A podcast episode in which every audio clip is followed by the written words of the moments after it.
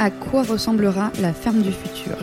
C'est la question que je me pose depuis 14 épisodes dans Futur Agri, le podcast qui part à la rencontre de celles et ceux qui font l'innovation dans l'agriculture. Je suis Marion Lomonier et pendant 10 jours, je vous emmène avec moi au Salon d'agriculture pour vous présenter quelques-unes des 50 startups présentes sur le stand de la ferme digitale Hall 4.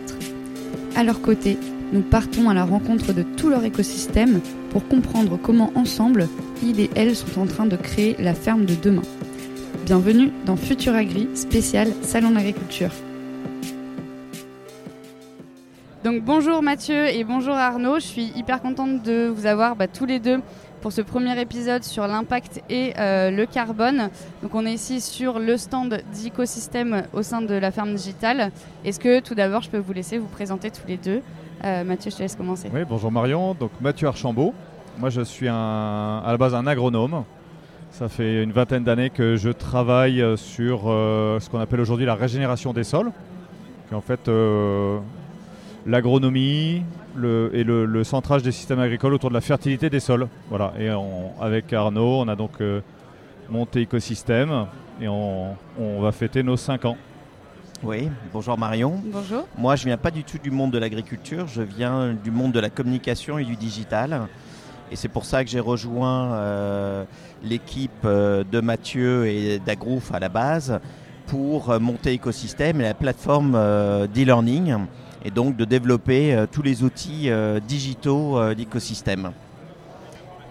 Merci. Donc vous faites partie aussi un peu bah, des, startups qu'on voit depuis un certain temps sur le stand de la ferme digitale au, salon de l'agriculture. Qu'est-ce que ça vous fait de revenir deux ans après bah, le dernier salon? Bah, Ça fait plaisir. Ça fait plaisir? ça faisait longtemps, enfin de, de, je dirais, de se revoir, de revoir tout le monde, de revoir que en deux ans, bah, ça ne s'est pas arrêté. Euh, le monde de l'agtech hein, s'est développé. On peut le voir euh, grâce, euh, je dirais, la, la taille du, stand de la ferme digitale de cette année. Je crois que c'est Nous, c'est notre troisième salon sur la ferme digitale.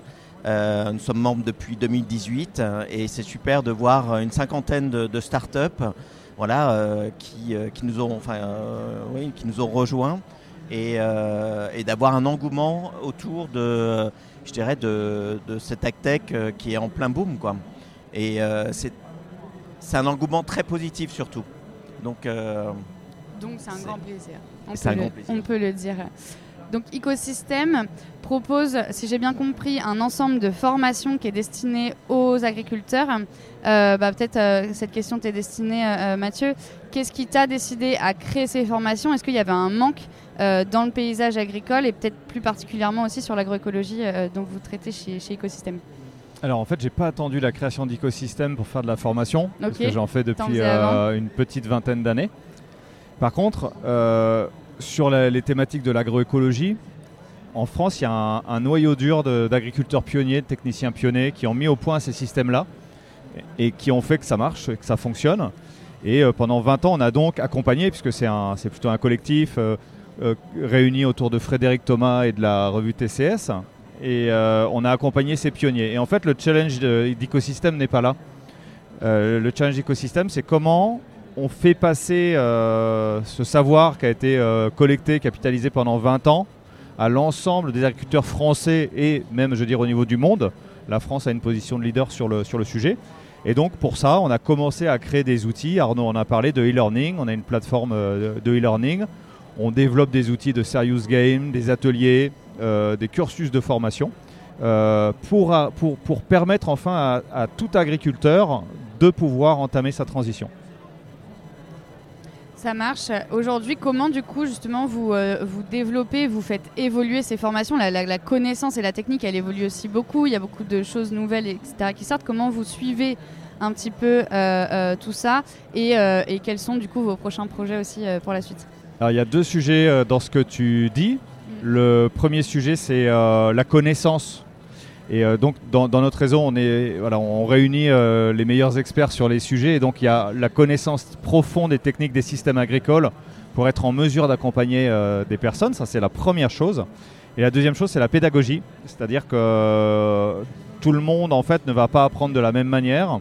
Tout le monde n'est pas forcément volontaire pour progresser. Je prends l'exemple, par exemple, on forme euh, beaucoup de techniciens de coopératives agricoles qui, ont, euh, qui sont des gens qui ont euh, un métier très prenant, qui n'ont pas forcément beaucoup de temps à, consacrer à la formation, mais qui ont besoin d'évoluer. Et c'est là où on en arrive à la pédagogie, c'est de comprendre comment fonctionne l'apprentissage, comment est-ce qu'on peut le délivrer et comment est-ce qu'on peut répondre en, ce qui nous concerne depuis la première question Ah, ça a l'air intéressant, mais j'ai pas le temps à la question de quelqu'un C'est passionnant, je veux faire. Et nous, on est présent sur tous ces sujets-là et à différents, euh, à différents niveaux. Merci euh, beaucoup. Donc du coup, aujourd'hui, effectivement, avec ces experts euh, et voilà tout, tout, votre écosystème, justement, cet écosystème, vous l'avez créé au fur et à mesure. De qui vous êtes entouré et comment voilà, vous, avez, vous avez creusé un petit peu tout ça? Alors, on, l'a creusé. C'est en fait le je dirais, le, le, milieu évolue très vite, les demandes évoluent très vite et on se doit, la formation, comme il y a cinq ans quand on a, démarré euh, a complètement, enfin, a complètement évolué. Et donc on se doit de proposer des nouveaux types de formation adaptés à une nouvelle cible de formation. Je dirais la formation continue pour les agriculteurs, euh, voilà, euh, classique, ça ne change pas, mais on a de, les, les techniciens qui ont un, autre besoin de formation, une information très précise, très courte. Donc ça passe par euh, de nouveaux modules, des, petites vidéos, des capsules, de l'animation, pour avoir vraiment apporté une précision de, je dirais, le, le, nécessaire pour comprendre ces pratiques-là. Donc c'est là où notre enjeu il, est important, c'est que nous, on doit toujours être euh, en avance sur le type de formation. Dans l'écosystème de formation, euh, je disais, euh, on s'est adressé au début à des agriculteurs qui avaient envie de se former, envie de progresser, qui ont fait le travail tout seuls. Aujourd'hui, dans notre écosystème, on va trouver aussi beaucoup d'agro-industriels. On va trouver des associations, des, fondations qui ont besoin en fait de faire évoluer et changer les chaînes de valeur de l'agroalimentaire, puisqu'il y a une énorme demande du consommateur. Mm. Euh, d'avoir en fait des produits euh, qui soient issus d'une agriculture qui respecte la planète, qui lutte contre le changement climatique. Et donc j'ai envie de dire, par rapport à là d'où on vient, on évolue de plus en plus dans un milieu corporate. Voilà. Et on doit aussi euh, répondre à ça. Et justement, du coup, de, de, qui, enfin, qui vous voulez nous faire rencontrer là dans les deux prochains épisodes où vous avez carte blanche bah voilà, Qui vous avez décidé de mettre en avant? Alors, on souhaite mettre en avant deux, deux partenaires, dont un qui est Earthform Foundation, qui, euh, qui à travers le, projet Sol Vivant, unifie ou veut vraiment mettre autour de la table des acteurs de toute la filière, de toute la filière, euh, que ce soit les, les industriels, les, euh, les coopératives, négoces, les agriculteurs, et de qui se parlent et qui aient, je dirais, un même objectif commun dire de travailler euh, les sols. Euh, et puis, euh, on, souhaite vous présenter un, je dirais, un, comment on l'appelle Un géant.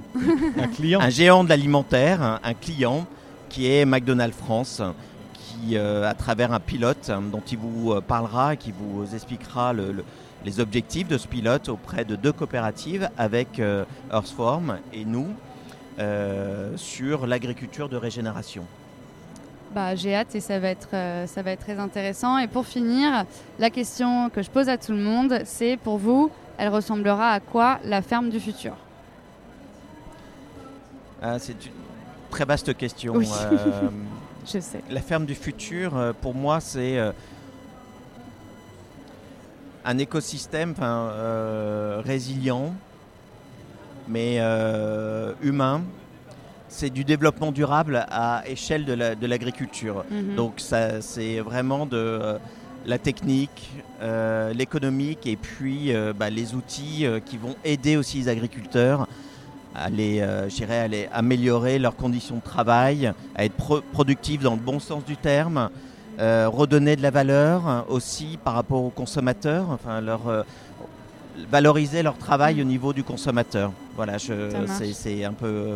Et Mathieu, pour compléter Pour moi, la, ferme du futur, c'est une ferme qui applique les principes de l'agroécologie à, à l'économie et au social. C'est-à-dire qu'aujourd'hui, on est en train de parler de diversité, d'interaction entre euh, les différents acteurs d'un écosystème pour produire. On associe les espèces entre elles, on remet de l'élevage. Et euh, donc, en fait, l'agriculture du futur, c'est une agriculture qui est ancrée dans son territoire et qui réussit à créer des synergies. Euh, ça peut être par exemple plusieurs agriculteurs qui exploitent le même territoire parce qu'ils ont des activités complémentaires. Pourquoi pas un céréalier sur lequel vient de manière temporaire euh, un éleveur avec ses, euh, ses, animaux, des bovins, des ovins. Euh, pourquoi pas des élevages laitiers de type ferme des mille vaches, alimentés par un bassin de production autour. pourquoi pas des, intégrations entre les communautés de communes et l'agriculture. Une imbrication en fait de, des systèmes au niveau territorial. Super, bah, ça, donne très envie et donc bah, on se retrouve euh, pour euh, les deux prochains épisodes. Tout à fait, merci Marion. Merci à vous deux. Merci.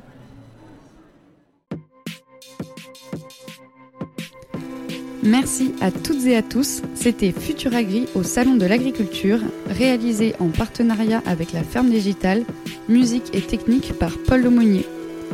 Pour approfondir ces sujets et suivre l'actualité de l'agritech, rendez-vous sur les réseaux sociaux de la Ferme Digitale vous pouvez aussi nous écrire car c'est toujours un plaisir d'avoir vos retours. Si ce podcast vous a plu, n'hésitez pas à laisser un avis sur Apple Podcast ou sur Spotify. Et nous, on se retrouve très vite pour un nouvel épisode de Futur Agri.